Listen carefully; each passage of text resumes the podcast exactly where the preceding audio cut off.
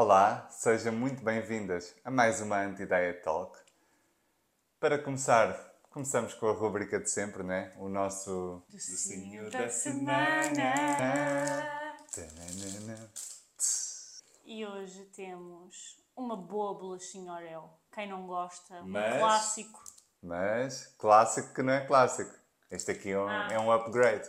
Não é um- uma bolacha Oreo normal. É uma bolacha de Oreo banhada. Não é? Mas isto já é super antigo. Não te lembras de comer isto quando eras criança? Não. Eu lembro-me. Ah, isto é antigo. Sim. Olha, para mim é novo. Nunca tinha provado, eu acho. Mas eh, o Tiago já provou, porque nós temos comido isto em casa à noitinha. Não, temos comido não. Comi uma vez. Esta vai ser a segunda vez que eu estou a provar isto.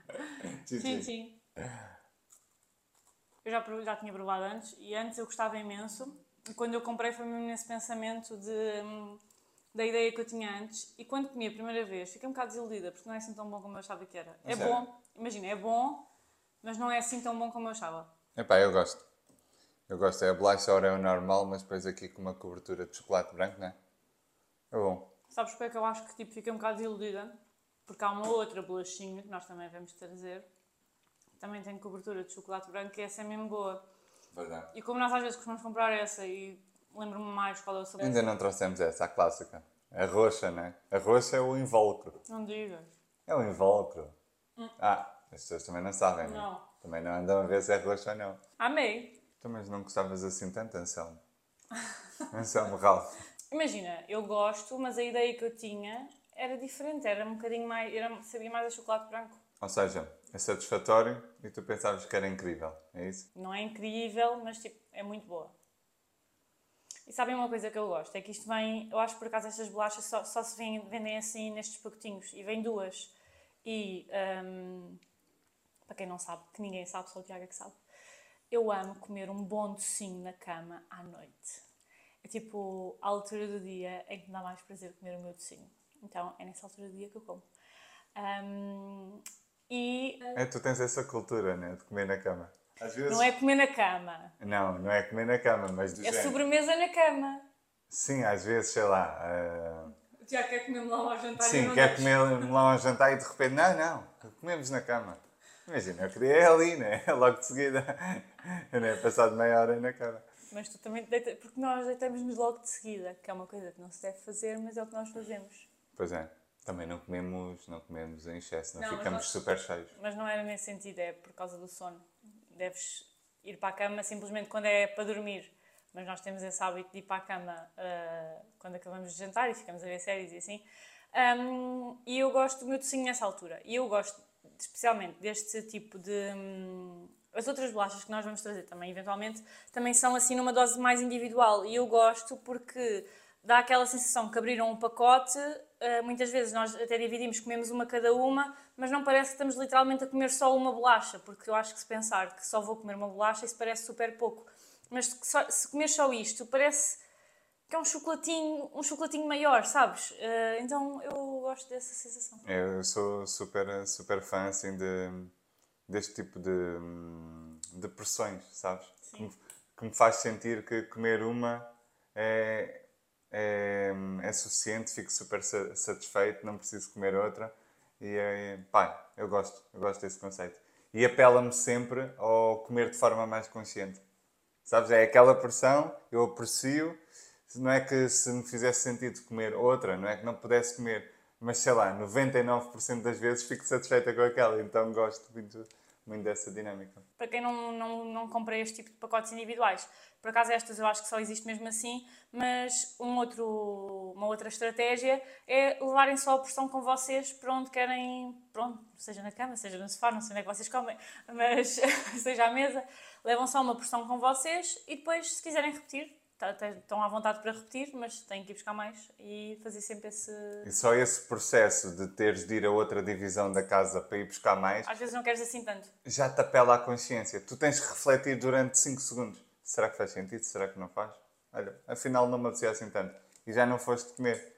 Então, este conjunto de rotinas em que tu apelas à consciência é um passo muito grande para comeres de acordo com o que faz sentido para ti cada vez mais e não por eh, piloto automático ou por regras ou por restrições. E hoje vamos falar sobre um tema que é... Não, espera, Anselmo. Ah. Então e a nota? Qual é a nota? A nota é um 4.3. É lá, estamos fortes hoje. Porque sabes que estes são os docinhos que eu gosto. É que nós estávamos no doce de ovos, doce de ovos, doce de ovos. E o que eu gosto é isto, chocolatinho, chocolatinho, chocolatinho. Pá, eu acho que vou dar menos do que tu. Vês, Anselmo? o qual é que provavelmente o Anselmo nunca vai ver o nosso podcast. Pois, temos, temos salvaguarda. Pá, 4.2. Ah, Menos 0.1. aposto que querias dar menos, mas era só para não ficar abaixo. Dá lá uma nota verdadeira. 4.2. As pessoas não acreditam. Não acreditam? Digam-me se não acreditam. Não, 4.2, 4.3. Já, olha, desta vez estamos, estamos em, em conformidade. Ok. Pronto.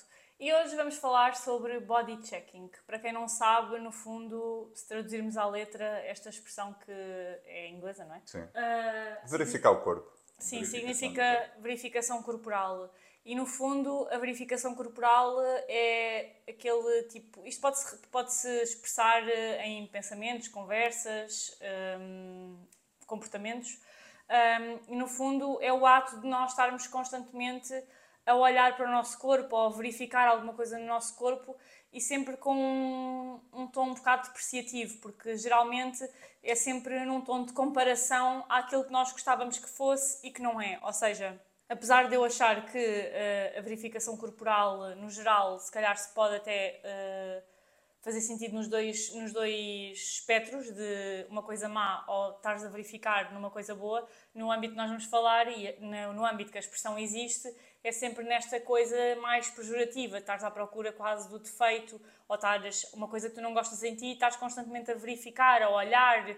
Certo, sim, há esses dois espectros, né? Há, aqu há aquelas pessoas que estão a ver os seus ganhos, estão a ver as suas alterações estéticas do ponto de vista positivo, ou seja, dão um significado positivo, e há outras que o nosso tema do, da, das anti-diet talks hoje recai sobre esse, essa particularidade, é que estão sempre à procura do erro, não é? do, do defeito, do que está errado, do que, do que não está adequado ao padrão que nos é impingido que todos deveríamos ter para sermos bem-sucedidos, para sermos felizes, para não termos preocupações na nossa vida.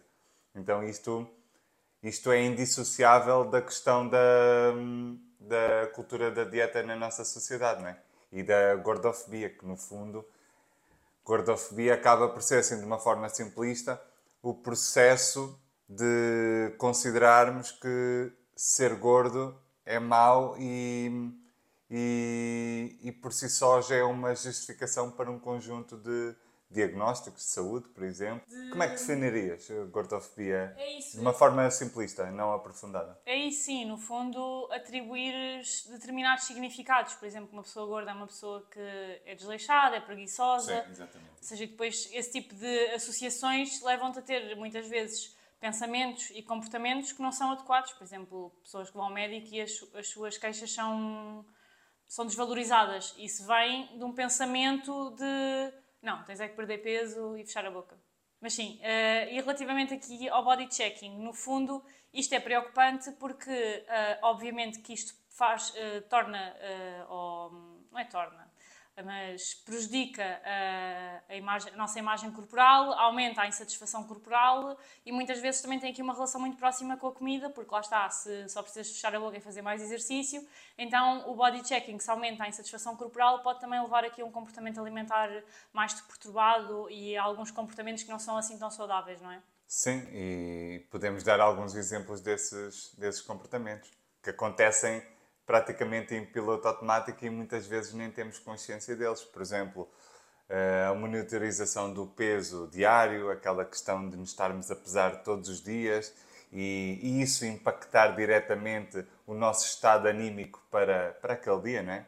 Quantas vezes eh, uma pessoa não se vai pesar, não é o meu caso, mas sei de muitas pessoas que vivem nessa realidade, que se vão pesar e que o número da balança, se não for de encontro àquilo que elas expectativam, uh, o dia está tá estragado, em termos anímicos, em termos de... Aliás, o penúltimo episódio foi sobre isso.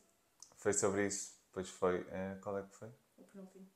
Como é que se chamava? Uh, De, Deves-te pesar. Ou... Deves-te pesar, exatamente. Mas sim, o que é que eu estava a dizer? Estava a dizer que, que se não encontrarem um peso uh, que expectativa, uh, expectativavam, isso já, isso já pode estragar completamente o seu dia. Então, o controlar o peso, o, o por exemplo, estar constantemente a olhar ao espelho para encontrar o que está errado, o que não está correto, o que precisa urgentemente de ser eh, mudado e rejeitado, também é uma forma de fazer eh, body checking. Mas há outras. Sim, por exemplo, também uh, estás constantemente a ver como é que determinada peça assenta para ver se há alguma, alguma diferença. Ou, por exemplo, uma muito comum que obviamente é totalmente inconsciente, que é o entrares num sítio, ou por exemplo, ir à praia, ou entrares numa sala e de repente inconscientemente estás-te a comparar com o corpo de outras pessoas. Ou seja, estás com aquele pensamento: hum, será que o meu corpo é maior do que esta pessoa ou será que é menor? E tu vês aquela pessoa de uma forma, mas porque tu nunca tens uma visão de ti. Isto também é um bocado, um bocado engraçado. Não é engraçado, mas é, é curioso. Porque tu, a maneira como tu te vês não é, e tu nunca vais saber como é que é, a maneira como os outros te veem. E isto é mesmo estranho. Então, quando tu olhas para uma pessoa, tu não consegues ter uma resposta de o meu corpo é maior ou menor. Obviamente, se for uma diferença muito grande, se calhar consegues, mas se for mais ou menos parecido, às vezes isso acontece-me com a altura. Às vezes, quando eu vejo raparigas altas, eu penso: será que eu sou tão alta como ela? Sou mais baixa, sou mais alta? Presencialmente? Sim. Porque não tenho essa percepção de. Imagina, claro, acho se tiver. Que tenho, acho que tenho. Se tiver, essa, essa, se estiver ao lado da pessoa, uh, consigo, consigo perceber. Mas se estiver mais longe, uh, às vezes fico com essa dúvida. Ah, sim, quando são alturas parecidas, sim. Não, mas não é se são alturas parecidas. Claro que se for uma pessoa muito mais baixa que eu, eu também consigo reparar. Mas não é isso que eu estou a dizer. O que eu estou a dizer é: será que eu sou uh, tão alta como aquela pessoa? Ou se, será que eu tenho aquela altura? No sentido de uh, a pessoa é alta e será que eu também tenho aquela altura e não consigo perceber se tenho ou não? Porque se, eu, imagina, basta a pessoa ser alta. E com alta eu digo tipo mais de 1,67m. Imagina, tipo, se a pessoa, se a pessoa tiver 1,70m ou 1,80m, eu não consigo saber se sou mais alta ou não, em nenhuma das duas. É mesmo estranho. Mas achas que isso é, é teu, é particular ou, não, ou é generalizável? Acho que, isso, que isso acontece com imensas pessoas e muitas vezes relativamente ao corpo, ou seja, pensares, será que eu tenho aquele tamanho? Será que tipo, as, pessoas, as outras pessoas me percepcionam assim? Porque a maneira como nós nos percepcionamos não é a maneira como os outros nos percepcionam e nós nunca vamos saber qual é que é, então isso também é um bocado estranho.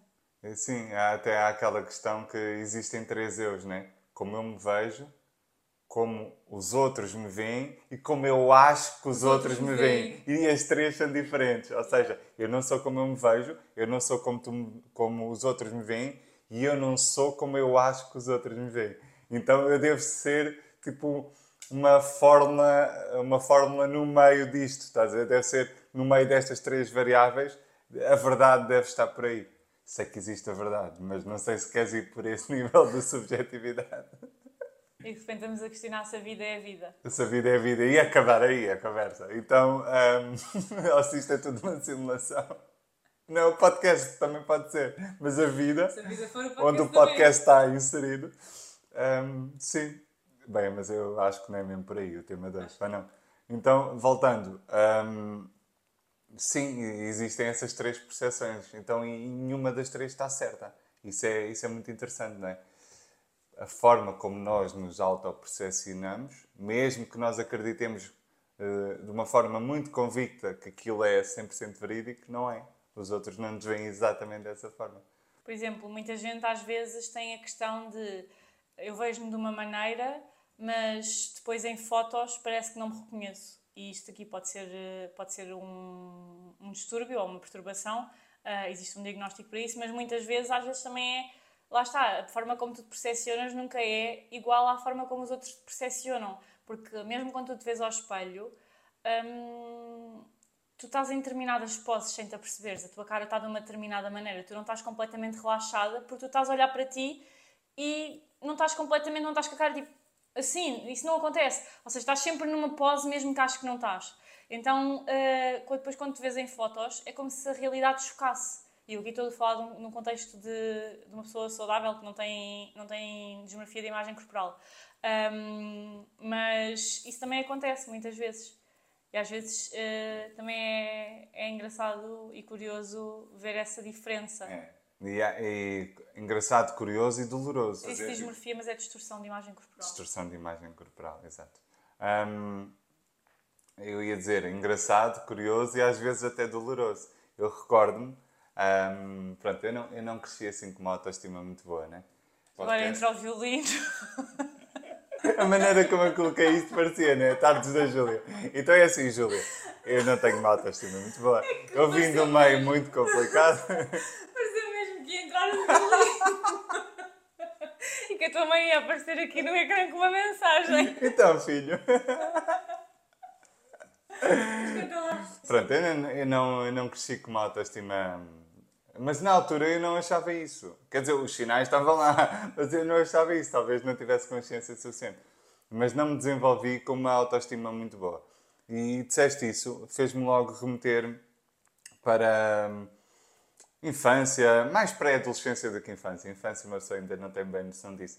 Que era, hum, quando via fotos minhas, imagina, fotos de grupo ou assim, mas sabes aquelas fotos que tu estás desprevenido e que meio que não sabes? Está sempre lá um tio qualquer a tirar fotos. Mas depois quando iam mostrar as fotos, tipo, eu não, tô, não, não estava a fazer pose, né? eu, nem, eu meio que estava a brincar com alguém, com algum miúdo da minha idade, e estavam a tirar fotos.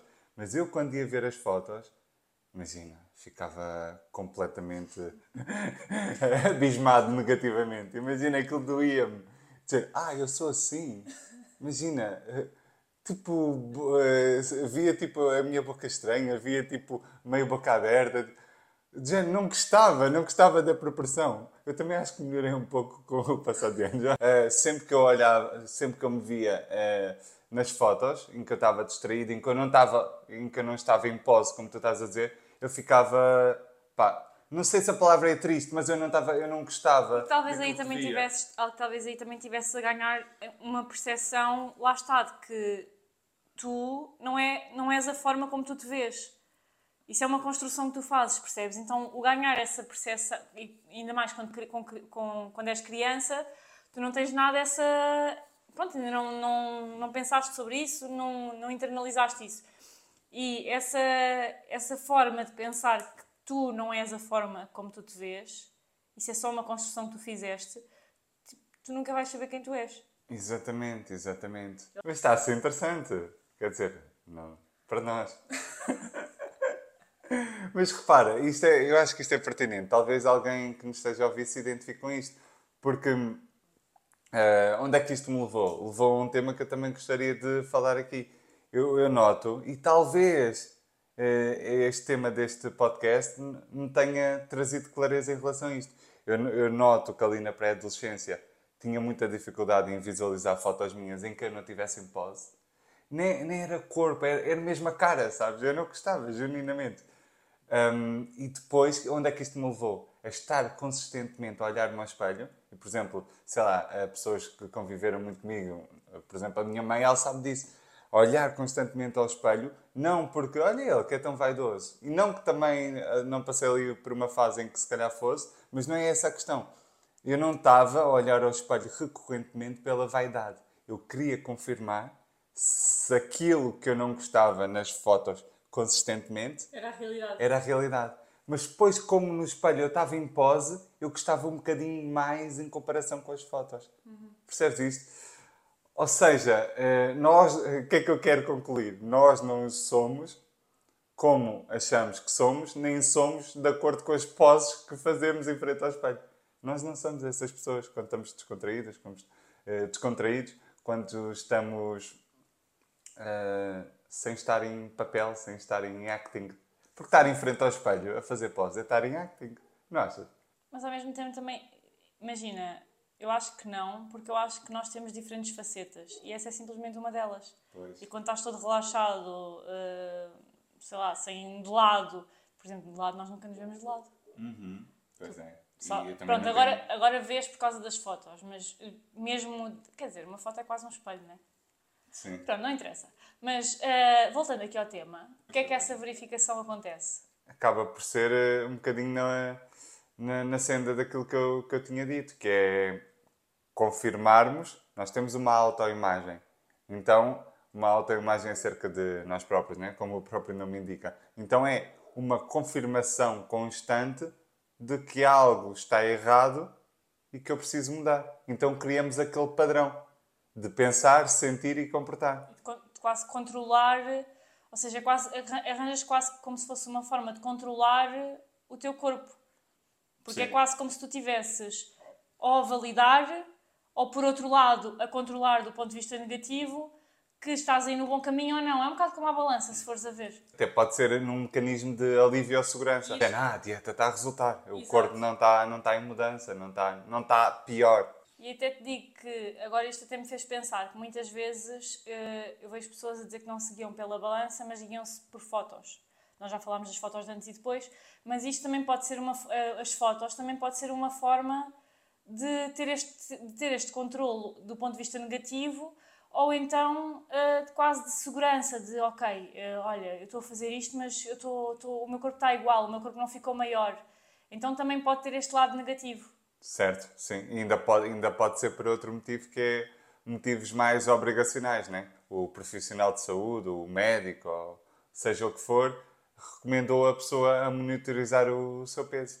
E às vezes pode fazer todo o sentido, se houver algum diagnóstico que sustenta essa necessidade, só que por vezes é só na maior parte das vezes cultura da dieta e gordofobia uh, associados. Sim, um grande problema da, da, do body checking, tal como a balança, eu acho que podemos quase meter no mesmo nível, é que pode, de certa forma, encorajar a comportamento alimentar perturbado, a fazer restrições, ou muitas vezes eh, pode, de alguma forma, deixar-te perturbado e isso leva a um episódio de exagero alimentar e descontrole com a comida. Ou seja, uh, eu acho que ehm, pode ser uma forma quase de manter aqui um comportamento alimentar que não é saudável e outros comportamentos que não alimentares, por exemplo, com a atividade física, também não são saudáveis. Ou seja, tu teres esta, este tipo de comportamentos de estares a verificar o teu corpo pode fazer com que tu sintas a necessidade de ai, ah, eu ontem que me pisa, então agora tenho que ir compensar para o ginásio 3 horas, percebes?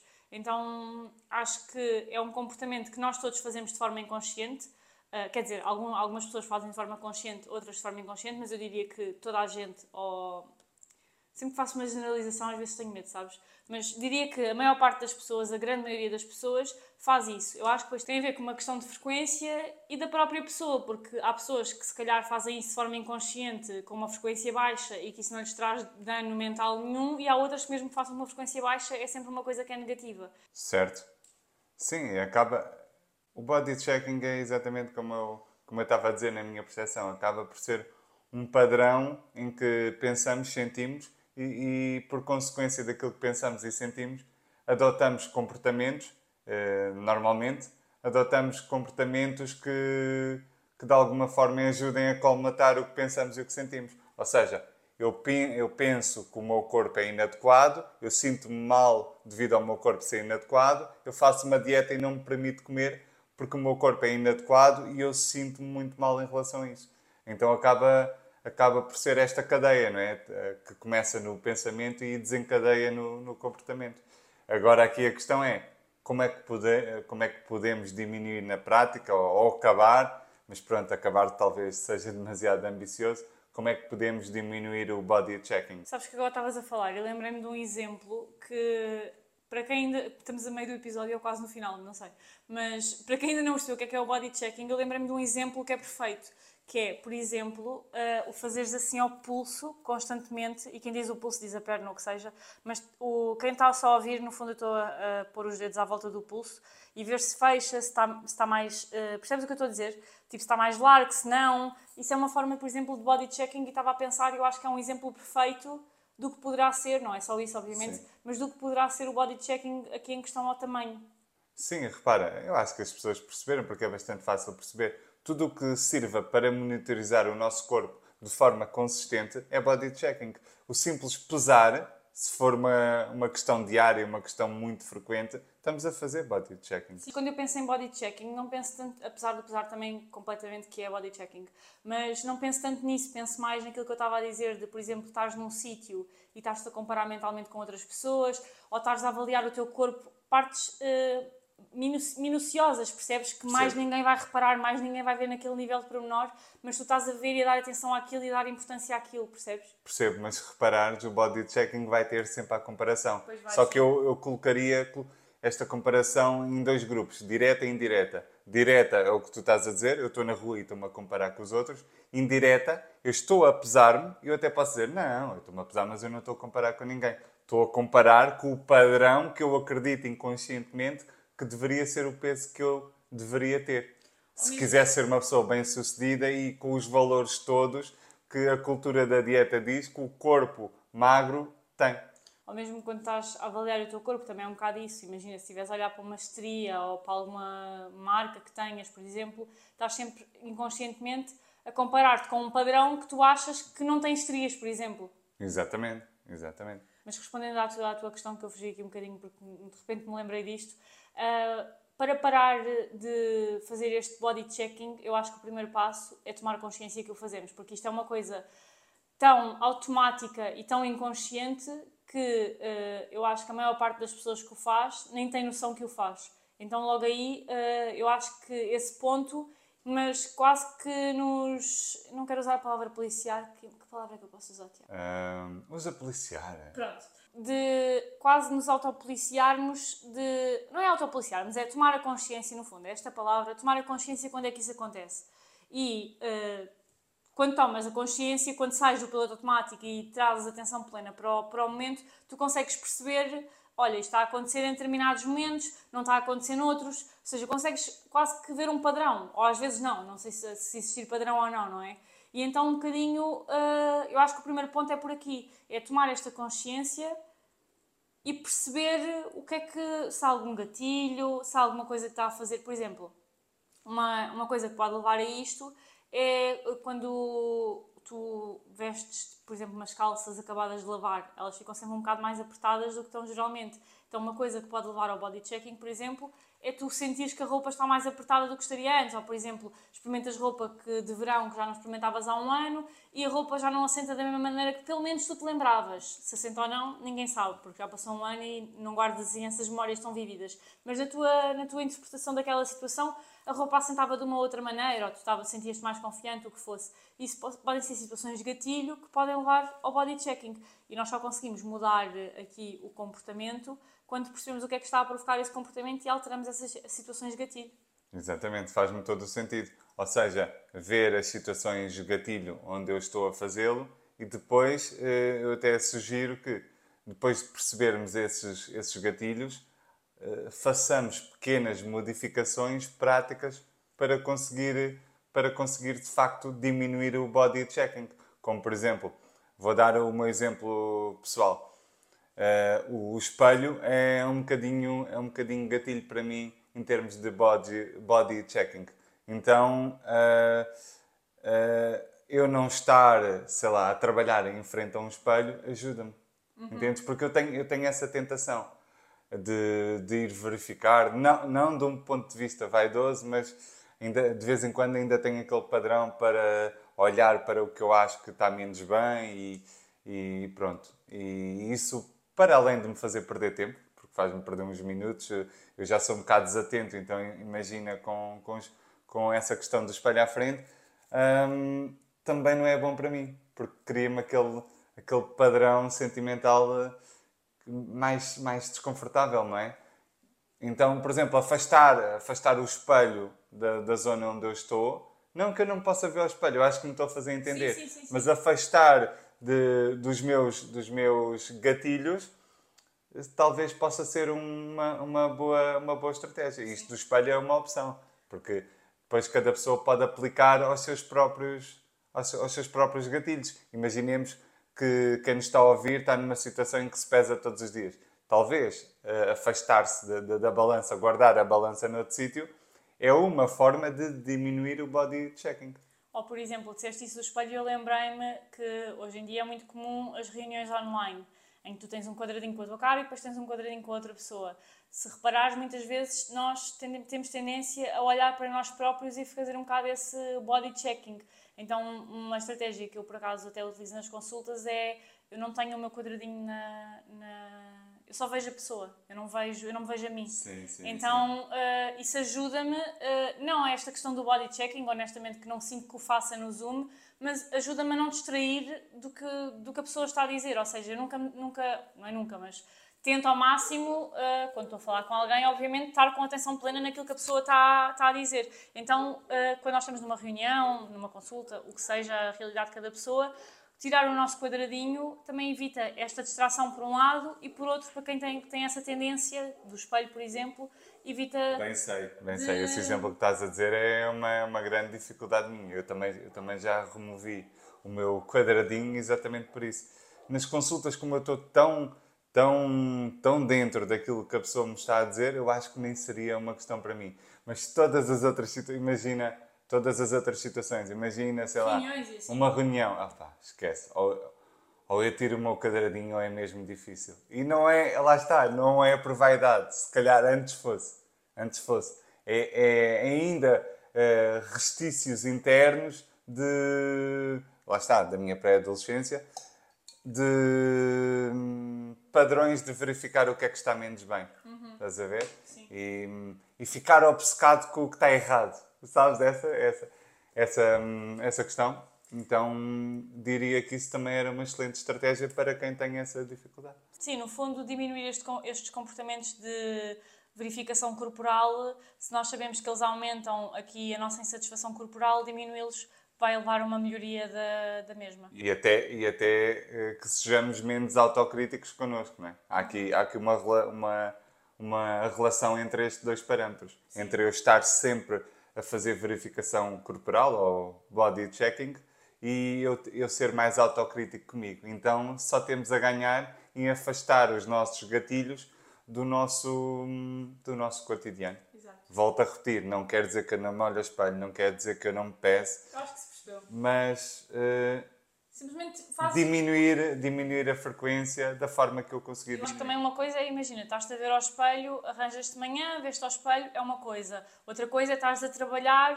e estás a olhar ao espelho. Eu acho que é um, é um comportamento completamente diferente, percebes? Acho que se percebeu perfeitamente. Exatamente. E acho que podemos então passar para a nossa tolice da semana. Pois, ia dizer da cultura da dieta. Queres dar só assim um pequeno contexto? Dá tu, já não me lembro o que é, o Tiago que vai contar, eu já não me lembro o que é que tu... Deixa-me só dizer uma coisa, já que me deste, já que agora lembrei-me, que um, não vai, vai deixar de ser preciso enviarem e-mail com as vossas histórias, porque nós vamos começar a abrir semanalmente uma caixinha de perguntas no Instagram da Nutrência. Sim, sim, sim. sim. Uh, no Instagram da Nutrência e podem mandar por lá, acho que é mais fácil para toda a gente. E pronto, era só isso. Sim, seja do vosso dia a dia, da vossa semana, do que ouviram aqui ou do que consumiram e e vos fez sentido, qualquer coisa, estejam à vontade para colocar lá na caixinha, uma vez por semana. A tolice da semana que eu queria trazer aqui é um pensamento que eu considero parvo. É um pensamento que eu considero parvo e que nós todos, e quando digo nós todos, eu também, eh, todos inconscientemente fazemos, que é focarmos-nos na superficialidade da vida, em termos de comunicação uns com os outros, em vez de irmos ao que realmente interessa, em vez de irmos à, à profundidade. Ou seja, onde é que eu vejo isto a acontecer? Vejo acontecer em todo lado. Por exemplo, quando alguém te, quando alguém te vê, não te pergunta se tu estás feliz. O que é que é, que é, que é perguntar se estás feliz? É eu estar, in, eu estar com interesse no outro ser humano. O que é que as pessoas, e eu também, o que é que perguntamos? Então, então, estás casada? Então, eh, já tens filho? Então, quando é que vai ser o próximo filho? Sabes, nunca importa se, se esse caminho está-te a fazer feliz. Então, já foste para a faculdade? Não importa se tu ambicionas ir para a faculdade, é aquele trajeto, é aquele caminho. Então, é vivemos na superficialidade em termos de comunicação, enquanto eu, eu considero, apesar de ser um desafio gigante que temos pela frente, que devíamos ir para a profundidade para o interesse pelo outro ser humano. E facilmente consigo transportar este pensamento para os nossos temas. Cultura do corpo, dietas, etc. Emagreces. Qual é, qual é a afirmação que, que fazem, ou a afirmação mais provável? Ah, emagreceste, olha, que bem. O que é que fizeste? O que é que fizeste? A pergunta devia ser do género. E, olha, emagreceste. E estás bem com o teu corpo? Tá, sentes-te bem com o teu corpo? Percebes? Algo que, que leve ao interesse do ser humano e não a viver ali na superficialidade. Ah, emagreceste? Conta-me lá os segredos. Não, é sentes-te bem com essa alteração? É que a pessoa pode ter emagrecido e, isto, e se calhar está doente e tu estás a perguntar o que é que ela fez. Olha, é uma doença terminal. Tiago não faz por menos, é logo uma doença terminal.